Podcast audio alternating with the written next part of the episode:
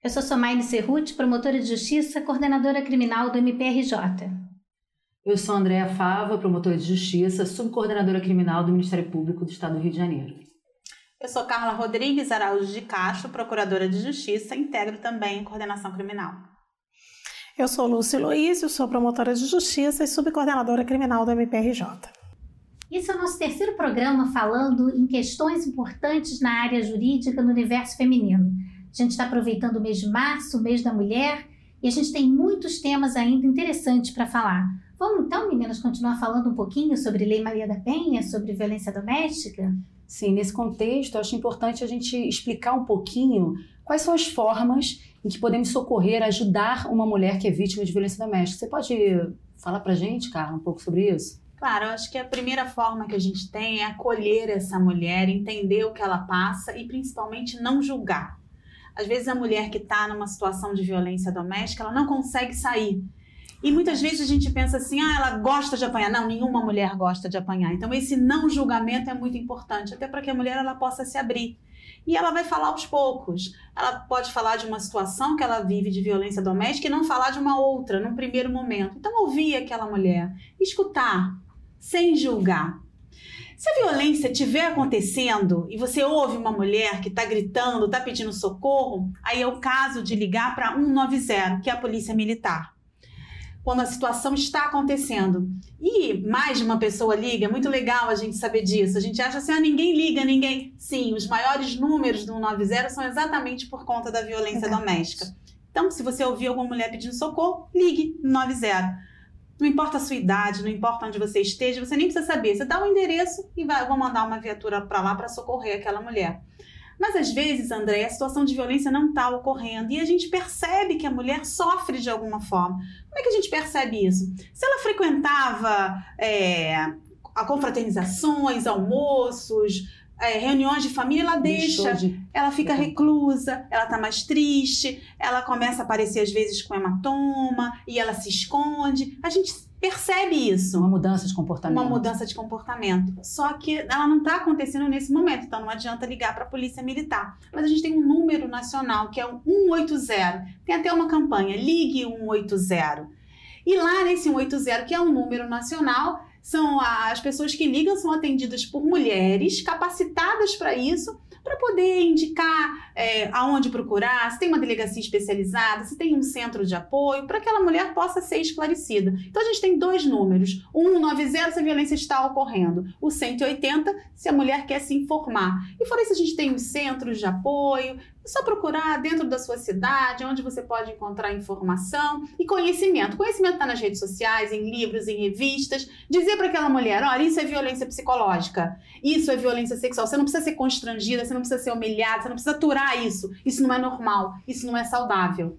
E com conhecimento, ela vai se preparando aos poucos, no momento dela, para que ela possa, enfim, tomar o primeiro passo. Isso tudo que você falou, Carla, eu achei muito interessante o fato de que a gente tem que olhar mais para o nosso círculo de amizades, o nosso círculo familiar. É uma questão de se importar com o que está acontecendo, porque em regra todo mundo sempre soube que essas coisas aconteciam, mas havia aquela história de que em briga de marido e mulher ninguém mete a colher. Mas agora mete sim, né? Isso é muito interessante, é uma mudança de postura para a sociedade inteira, né? E a violência doméstica está em todos os lugares, né? No rico, no pobre, é, com instrução. Indistintamente qualquer em classe todos os lugares. É, doutores, acontece isso. E é muito importante também lembrar, quando a pessoa ligar, por exemplo, para um 180, para falar de um caso específico, procurar detalhar o máximo possível onde aquelas pessoas podem ser encontradas, se souberem o nome completo, colocar o nome completo, para que quando isso chegue nos órgãos de apuração,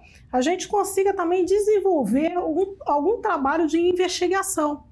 E lembrando do 180, a gente não pode esquecer que no âmbito do Ministério Público nós temos também o nosso canal da ouvidoria, através do número 127 ou pelo site do MPRJ na internet, há um link específico da ouvidoria. E ali denúncias, notícias podem ser feitas diretamente ao Ministério Público do Estado do Rio de Janeiro. Lúcia, e a possibilidade de abrigamento? Ah, pois é, esse é um detalhe importante que poucas mulheres conhecem. A Lei Maria da Penha prevê a possibilidade de um abrigamento para as mulheres em situação de violência doméstica. São abrigos considerados sigilosos. E nesses abrigos, as mulheres podem, inclusive, levar os seus filhos consigo. É, essa é uma informação que pouca gente tem e que justamente quem faz o encaminhamento da mulher para esse abrigo, nos casos que ela corre efetivo risco de ser assassinada, é, são justamente os centros especializados de atendimento à mulher. Lembrando que fora desse horário de atendimento tem o plantão judiciário. Sim, sem dúvida. Aqui no nosso estado nós temos uma central de abrigamento que ah, funciona dentro do plantão judiciário. 24, 24, 24 horas por dia, todos os dias da semana, não é isso? Exatamente, perfeito. Então, se formos de madrugada, finais de semana, feriados, Lembra, o centro especializado está fechado, mas há a possibilidade de abrigamento por meio do plantão judiciário Agora, junto à Sejuveda. Para chegar nisso tudo, fala um pouquinho também do ciclo da violência, porque para chegar nisso tudo tem que quebrar isso. Fala do ciclo para gente. Pois é, uma relação abusiva, ela não vai ser sempre abusiva, ela vai ter momentos também de prazer, de boa convivência. E esse é essa a situação que traz uma maior dificuldade para as mulheres de saírem dessas relações abusivas, porque os momentos bons muitas vezes vão apagar situações de violência. E isso vai dificultar que a mulher perceba que ela está numa relação abusiva. Só que os abusos, eles ocorrem via de regra de forma crescente. E isso é que a mulher deve ter atenção. Que não se deixar iludir pelos bons momentos daquela relação abusiva, mas perceber que seus direitos estão sendo violados, perceber que ela, de alguma forma, tem os seus direitos tolhidos, cerceados, limitados e muitas vezes com emprego de uma violência real. E depois que perdoa aquela, na próxima briga vai A tendência de ser um pouco mais gravoso. Ninguém sai do felizes para sempre para um feminicídio. Então se estabelece um ciclo de violência tal, uma forma cíclica, né? Em que de tempos em tempos a, a violência real ela vai acontecendo, vai se agravando ao longo do tempo e que pode resultar numa situação de feminicídio. Ah. Então toda atenção, todo cuidado é sempre pouco, porque precisamos ser livres em nossos direitos em nossas ações né? e não devemos é admitir nenhum tipo de cerceamento. Espero que vocês tenham gostado desse programa. A gente vai para o intervalo, mas na próxima semana a gente vai encerrar o nosso ciclo aqui falando de temas importantes na área do direito dentro desse universo feminino. Aguardamos vocês.